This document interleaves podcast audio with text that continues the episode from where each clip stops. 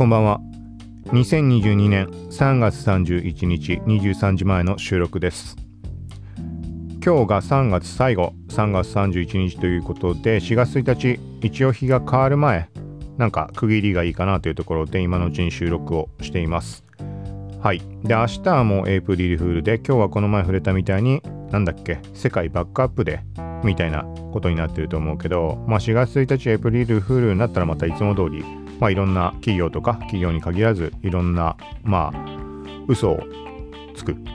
嘘を作って言い方あれだけど。はいまあ今年はどんなのがどんな嘘で盛り上がるのかなみたいなちょっと気になるところかなと思います。はいで今回は特にちょっと最近は目次ざっくりでまとめて最初にトピックスとして項目読み上げたりしていたんだけど特にえっ、ー、とそういうこともしていないので、実際にツイッター、ツイートしたものを眺めながら、はい、今リアルタイムで見ながらっていう形で久しぶりにやろうと思うので、まあ、サクッとグダッとという形になるかと思います。なので、いつも通り概要欄にツイッターのリンク貼ってあるので、そちら見ながら音声の方も聞いてもらうと、より関連情報、はい、そのあたりチェックしやすくなると思うので、よかったらそういう形で聞いてみてください。この番組は幸吉 T が SNS テックガジェットの最新情報を独自の視点で紹介解説していくポッドキャスト。まとまらなくてもまとめ聞くまとめです。倍速再生ながら聞きで情報収集に活用してください。はいもう本当に順番に見ていきます。まずちょこっとあのただもう本当のつぶやきしたんだけど Google 法だったのか。はい。自分のブログに関してあんまアナリティクスを見るとかってしないのであれなんだけどなんかねちょっと時間空いて見てみたら時間空いてみた見てみたっていうか3月1回も見てなかったんじゃないかな。1回ぐらい見たのかな。見たんだったら気づいてるはずだからね。まあディスカバータブのところがなんか1箇所グラフめちゃくちゃ飛び抜けてるとこがあって3月の十何日ぐらい。でパッと頭に浮かぶものがなくて浮かぶものがあるとしたらインスタか TikTok かなみたいな。漠然としたイメージでいました。でまあもちろんそのどの記事にアクセスがあったかっていうところをチェックすればわかるんだけど見てみたら対バニの記事でした。考えてみたらものすごい勢いでアクセスは来てったのでそう。あまああまあそういうことかって。ただそうだなディスカバー経由できてたのかっていうのはちょっと把握まあ見てなかったからそれは知りようがないけどさ。あそういうことだったんだみたいなのをちょっとふと思ったところでした。うん、その他に、うん、まあいいか。まあいいや。次。携帯ウォッチの記事です。Steam で PayPay が利用できるように。はい。みたいです。これはすごい話だね。ゲームやる人からすると。うん。PayPay ってやっぱり、そうだな、時々触れたりするけど、もともとさ、めちゃくちゃ楽天派で、もう何でもかんでも全て楽天にすることで、とんでもないことになるわけよ、本当に。あの、本当にとんでもないことになるんだけど、年間で入ってくるポイントとかっていうのが。で、ただ、ある時か何がきっかけだったかわかんない。PayPay というか、Yahoo、ソフトバンクっていう方にちょっと移行してったんだよね。そんながっつりいろいろ活用してるわけじゃないんだけど。だから PayPay っていうのは結構割と、なんか気にしてるというか、目に入ると、あ、そうなんだって個人的には思うんだけど、あ、じゃあここでも、ここでの支払いにもそっち使おうかなとか思ったりするんだけど、まあそんな中、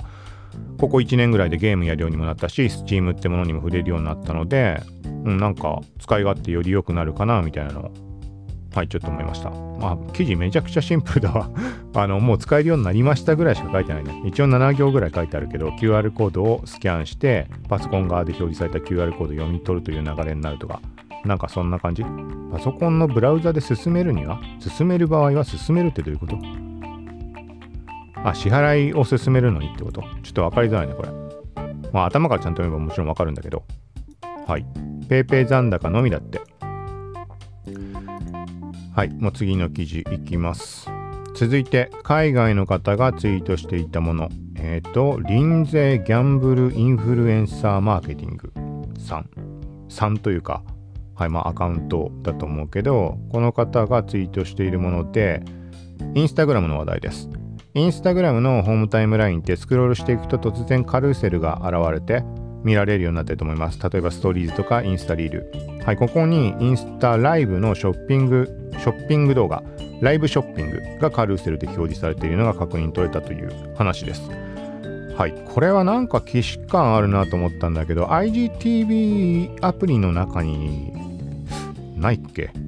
インスタアプリのショップタブのところにショップタブの動画だかなんだかっていうタブのとこの上にライブショッピングを開催しているアカウントがあると表示される場合がある。もうずいぶん長い間ショップタブ見てないかわかんないんだけどある時期ね時々そのライブショッピングの動画かなんかの上に出るんだよねそうやって。でも自分がフォローしてるフォローしてないとは無関係に出ていった気がするので一部そこへの表示が許可されたブランドとかそういうものだったのかな。ちょっとわかんないけどそういう機能っていうのもはい存在してるというか今はあるかわかんないけどまあ、ホームタイムライン上でそういう風に見られるようになるともう直に購入できるそういう形のライブが並んでるわけで。あまあでもあれか。それが配信できるアカウントの数とかいろんなところを考えるとなかなかまだそんなにあれか積極的に見に行こうとはならないのかね。自分の好きなブランドがさたまたまそこに出てるんだったらそれは見るだろうけど果たしてこれがさ海外のアカウントとかもだったら英語だったらわかんないとか英語に限らずいろんな言語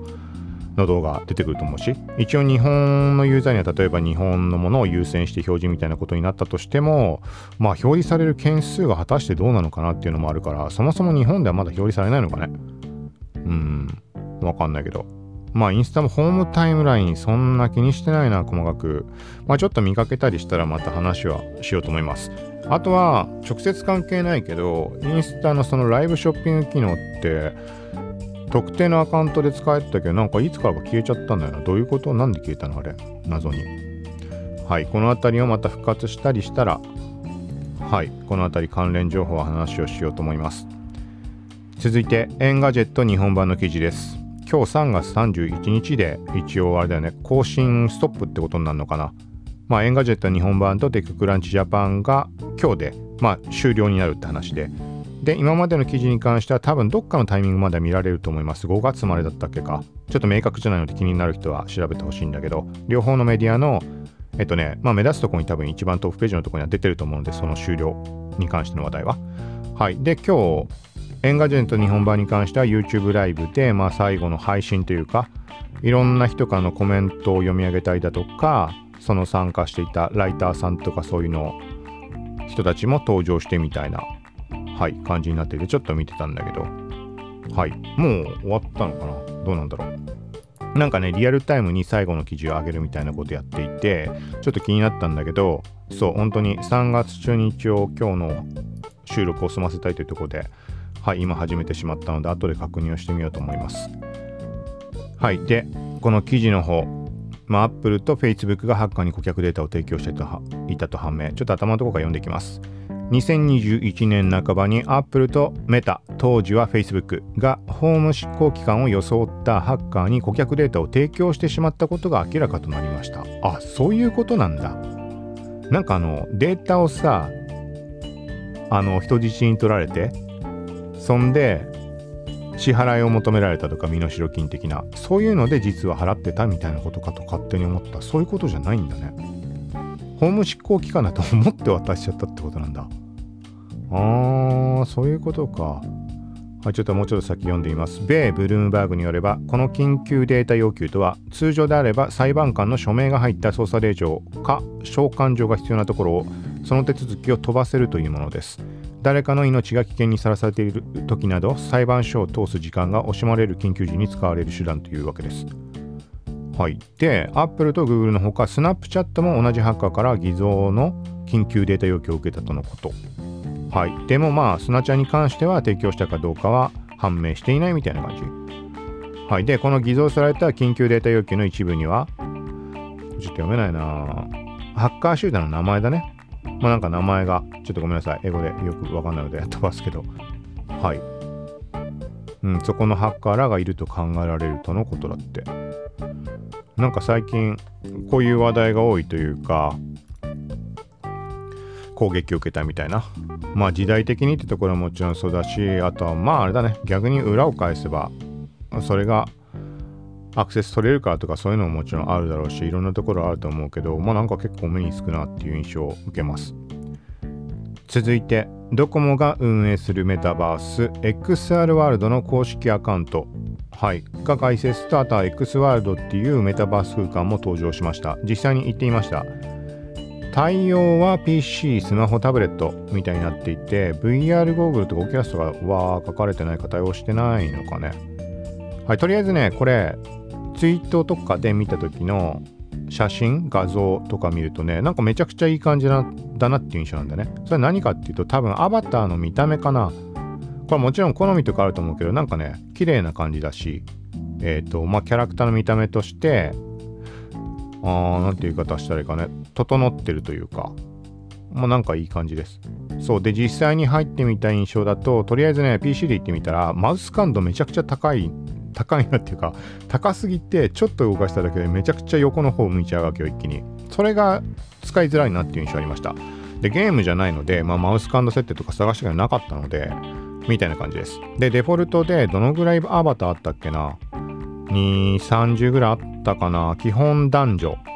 若見た目に関してはあまり年齢層は考慮されていないような感じ。もう若い男女と、あとは、なんかキャラクターものっぽいロボットみたいなのとかウサギみたいなのが1体ずついたぐらいの感じです。で、入ってみた印象は、このまま街並みも、あ、なんかもう本当ゲームの世界観にいるかなみたいな感じで、リアルの、リアルの企業のあれは広告だったのかな？ちょっとちゃんと見なかったけど、もう普通にね、街並みになっていて、広告っぽいものが、こうビルとかにいっぱい並んでるみたいな感じの印象でした。で、他のユーザーとかも歩き回っていたりして、マイクアイコンついてて試してないけど、だから会話もできるってことだよね。あとはエモートの機能とかも多分あると思うし、で、一個気になったのは、なんかね、ガンダムかなんかのワールドがあるっぽくて、この街の中からゲートがあって、その先入ると、そのガンダムの空間に行けるみたいな感じになってました。で、そこなんつったっけな、ガンダムミュージックなんとかってなったっけな、なんかね、音楽が聴けるみたいな話だったんだよね。多分。そう、そんな感じで、うん。今回のこれを見てみるとやっぱりそのメタバースってものがいろんなプラットフォームこう乱立していくとじゃあ果たしてどこ使うのって話だよね。それは好きなものを使うっていうだけであればそれはいいんだけど例えばさアバターが可愛いとかかっこいいとかっていうので選ぶ人もいるだろうしまあ俺自身も、まあ、そういうのを理由に選ぶこともあるかもしれないしたださなんか漠然と自分の好きなところを使おうとかっていうよりはうん、まあ、これを聞いてる人もそういう方向で考える人多いかもしれないけどどこが伸びるのかっていうところ。自分が何かをさやろうとした時そのビジネス的なものでもいいしさいろいろ使い道はあるじゃん。そうその時に果たしてじゃあどこを選ぶのかっていうのがすごい難しいよね。もちろん最低限いろんなものを触っていくべきだとは思うんだけどどこが果たして盛り上がるのかとかってなった時っていうのはまああれだね。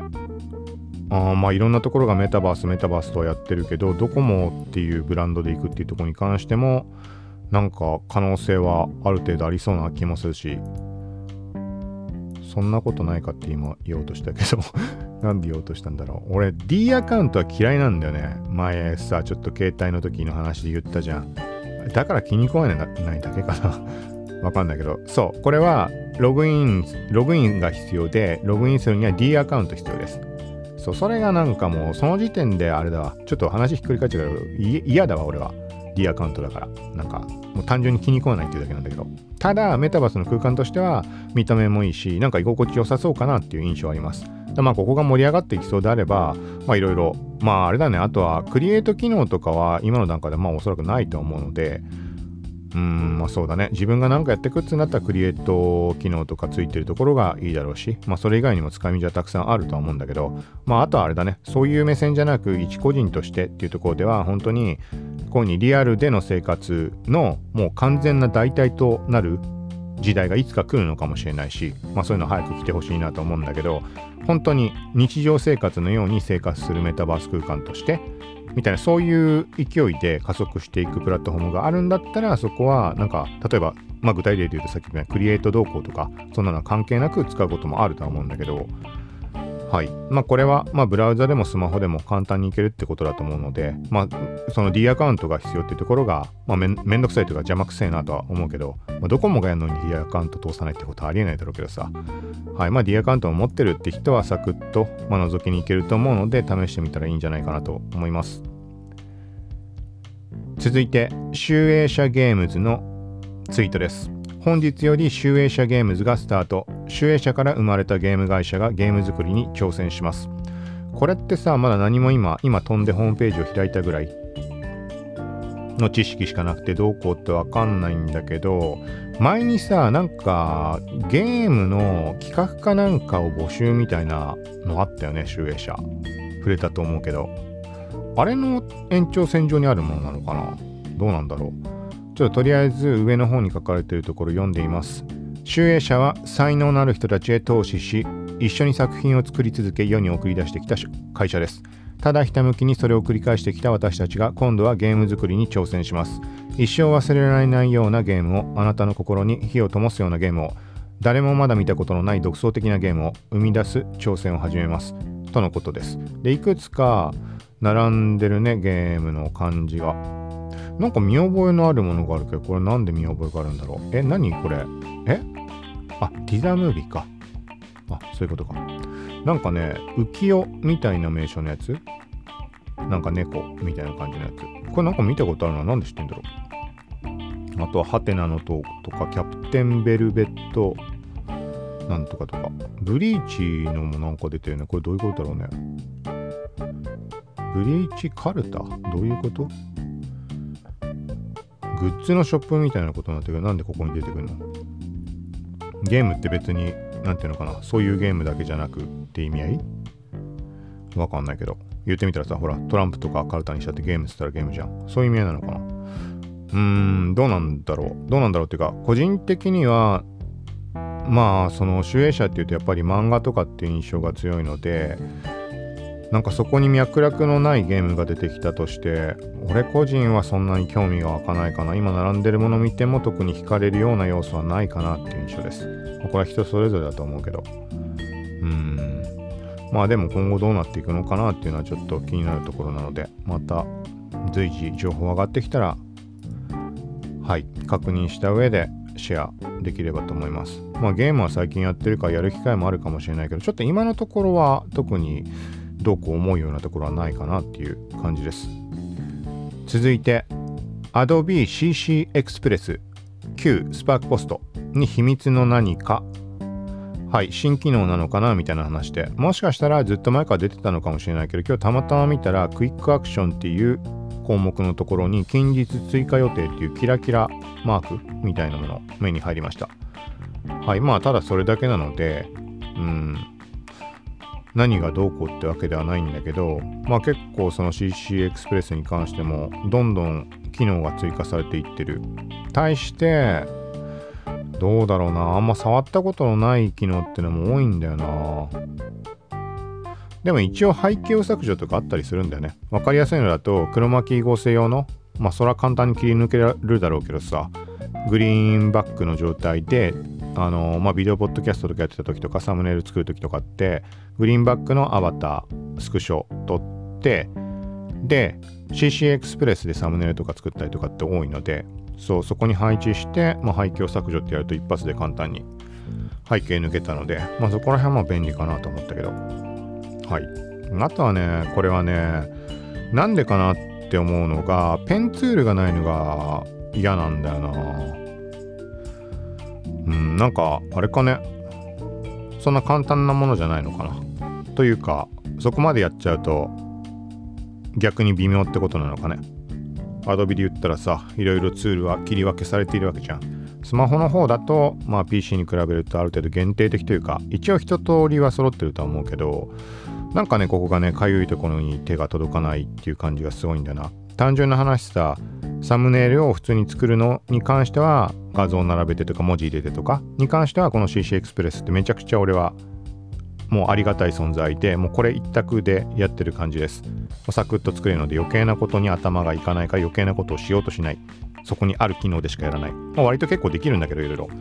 全くデザインの知識ない人だったらテンプレートとか用意されたりあの無料の画像素材があったりあと Adobe ストックから購入とかもその場でできたりするのでめちゃくちゃ使いやすい。テンプレートも結構一般人が作ってそれを共有することができるので例えば俺自身がなんかサムネイルとかさ YouTube のサムネイルみたいなものこのテンプレートみたいなのを作ってそれを共有して他の人に使ってもらうこともできたりします。だから使う側の人は結構楽にいろいろ作りやすいと思う。デザインされたもの。文字差し替えだけとかで済んだりするし。はい。まあみたいな感じなんだけどそういうので、まあ、サムネイルを作るじゃん。特にまブログ系のものかな。アイキャッチ画像作った時に最終的に手書きでさこのここだよみたいに分かるようにあの入れたいわけよペンを。入れたいことが結構あるんだよね。ただそれがいちいち CC エクスプレスの外でやんなきゃいけない。例えば iOS のさ普通に写真のアプリでまあ書けるんだけどなんかねちょっと言ってしまうとやごちゃごちゃになってしまうけど SEO とか考慮しようとした時にファイル名も重要じゃん。画像とかに関しても。でも iOS のその写真のアプリから直接ワードプレス上とかにアップするとあのそもそも名前の変更ができないんだよね。やろうと思ったらできんのかな今 iOS15 なってから。15点なんとかで。できんのかわかんないけどまあ俺は把握してないのでだからデバイスの中に直接入れちゃってもダメになるわけだよね。で、名前を変更するにはファイルアプリの方に保存しなきゃいけなくて、なんかね、そのあたりがごちゃごちゃごちゃごちゃ、なんか98%までできてるのに残りの2%ができないみたいな。そのために余計な手間がかかるみたいなとこがちょっともったいないというか嫌だなっていう感じです。同じ感じで Twitter だってさ、ペンツールあったらめちゃくちゃいいのになんでないのかなしかもさ、絵文字のスタンプに関しても最近使ったやつのとこにまともに上がってこないし、探すの大変だし、うん、なんかなんとかしてほしいなと思うんだけど、どうでしょうか。続いて、Twitter コミュニティ検索が iOS 対応開始という話です。はい、Twitter のコミュニティ機能に関して実装当初っていうのは検索ができないので自分が気になるコミュニティを探すことができないっていうのがまあちょっと難点でした。そしてつい先日 PC 版で検索できるようになりました。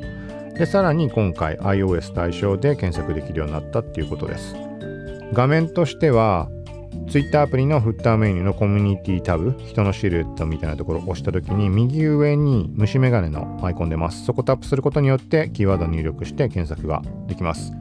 はい。で、今リアルタイムにはこの段階、今のタイミングでは見てないけど、朝かなんかかな、見た時にはまだ使えないアカウントもありました。で、これもいつも触れている通り、Twitter アプリの最新アップデートをしてるかしてないかとは無縁に変わることもあるので、そういう場合もあるので、まあ、どっちにしてもあの更新はしておいた方がもちろん無難なんだけど、はい、反映していないっていう人に関しては、まあ、そういう状態であれば基本的には待つしかないかなとは思うのでしばらく様子見をしてみてください。続いて次世代高速ブラウザブレイブ日本版のツイートです。デスクトップ版ブレイブの最新版が公開されました。新タブページの背景画像がカスタマイズできるようになりました。とのことです。もともとはここって広告枠になっているのでめちゃくちゃその全画面に近いところに広告出るんでね。例えばマトリックスレザレクションズの時にも表示されていたしその他何があったっけか。なんかまあいろいろだけど呪術廻戦呪術廻戦だったかなあの時にはなんかコーヒーかなんかのやつがでっかい画面で。広告として出てたりもしたんだけどまあ、なんかちょっと細かいところ今回省くけど、まあ、次世代高速ブラウザってまあ言ったみたいにいろいろと他にはない感じの展開。まあ言っちゃえばきりやないけど、まあ、ざっくりだけ言うと投げ銭機能広告見て仮想通貨貯めてそれをクリエイターに投げ銭できるみたいなそんな感じの機能もあったりしてまあこの番組の中ではかなり頻繁に触れているので聞いてくれてる人には伝わると思うけど。はい。まあそんな話っぽいです。まあ画像のカスタマイズができるようになりました。うん、まあ変えなくていいかな。変えなくていいかなっていうか、その、あれだ、広告が見たいわ、俺は。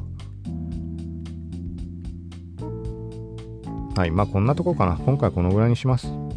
はい、ちょっと順番に拾ってるけど、一応前回配信したところまでも追いついたので、なんかいっぱいいろんなことがあった気はするんだけど、あ、1個訂正です。前回触れた中で、TikTok がライブラリ機能みたいなやつで、ジフィ、ジフ、アニメを探したりできる、そういう機能、まあ、使える機能っていう話をした、しました。はい、で、その時に、メタ旧 Facebook がジフィーを買収したっていう話をしたんだけどなんかね後々テッククランチジャパンの記事とか見てみたら完全買収ができていないっていう状態になってました。そういえばそうだね。なんかごちゃごちゃ言われてごちゃごちゃ言われてって言い方じゃ伝わらないかもしんないけどあの独占禁止法とかなんかそんな感じの絡みだったっけか？わかんないけど完全買収はできていない状態みたいです。細かいところで今どういう状況なのかわかんないけど。はいそんな感じで触れられていたのでちょっとこちらの解釈間違っていたかなみたいなところもあったので。はい。ということで、まあ、今回はこれで以上とします。はい。一応日付的にはまだ3月31日23時20分。はい。ということで。えっとね一応日付的には今日が変わる前に配信をすれば毎日が継続になってんのかな。まあ別にちょっとぐらい日をまたいちゃったって関係はないんだけどそうちょっと時間空いちゃったなっていう感じではあって日付ベースで言うとちゃんと1日ずつなんだけど最後に配信したのが昨日の朝とかだったのかちょっと覚えてないけど実質はね1日半とか2日経ってるぐらいになっちゃってるんだよね。でまあなんでこの話をしてるかっていうとそのやっぱりまあ最近ちょこちょこ触れてるけど最後の方で。その Apple Podcast のランキングの推移とかって見ていてちょっと時間空いちゃったなと思った時に見に行くとある一つのこの目標として見ている。目標というかボーダーラインとして考えてるところ。そのそれよりも上に行っていたわけよ順位が。なんかこのタイミングもう一日なんか素早くやっといた方が良かったかなとか思いつつの状態で収録なんだけどだからあんまより時間を空けないようにっていうところもあってまあ3月中っていうところで配信はしています。うんまあねこれは本当にあの何、て言うのかな。例えば今収録して配信をする？のに対してもし収録せずに2日経ってから配信した時はリアルに比較することって不可能じゃん。当たり前だけど。何とも言えないんだけどうーん。まあいいかちょっと様子見というところでなんかまた気づいたところその辺りに関してあればはいまた情報としてシェアしようかなと思います。はいちょっと中途半端な感じになったけど一応これで終了としようと思います。最後までありがとうございました。さようなら。Música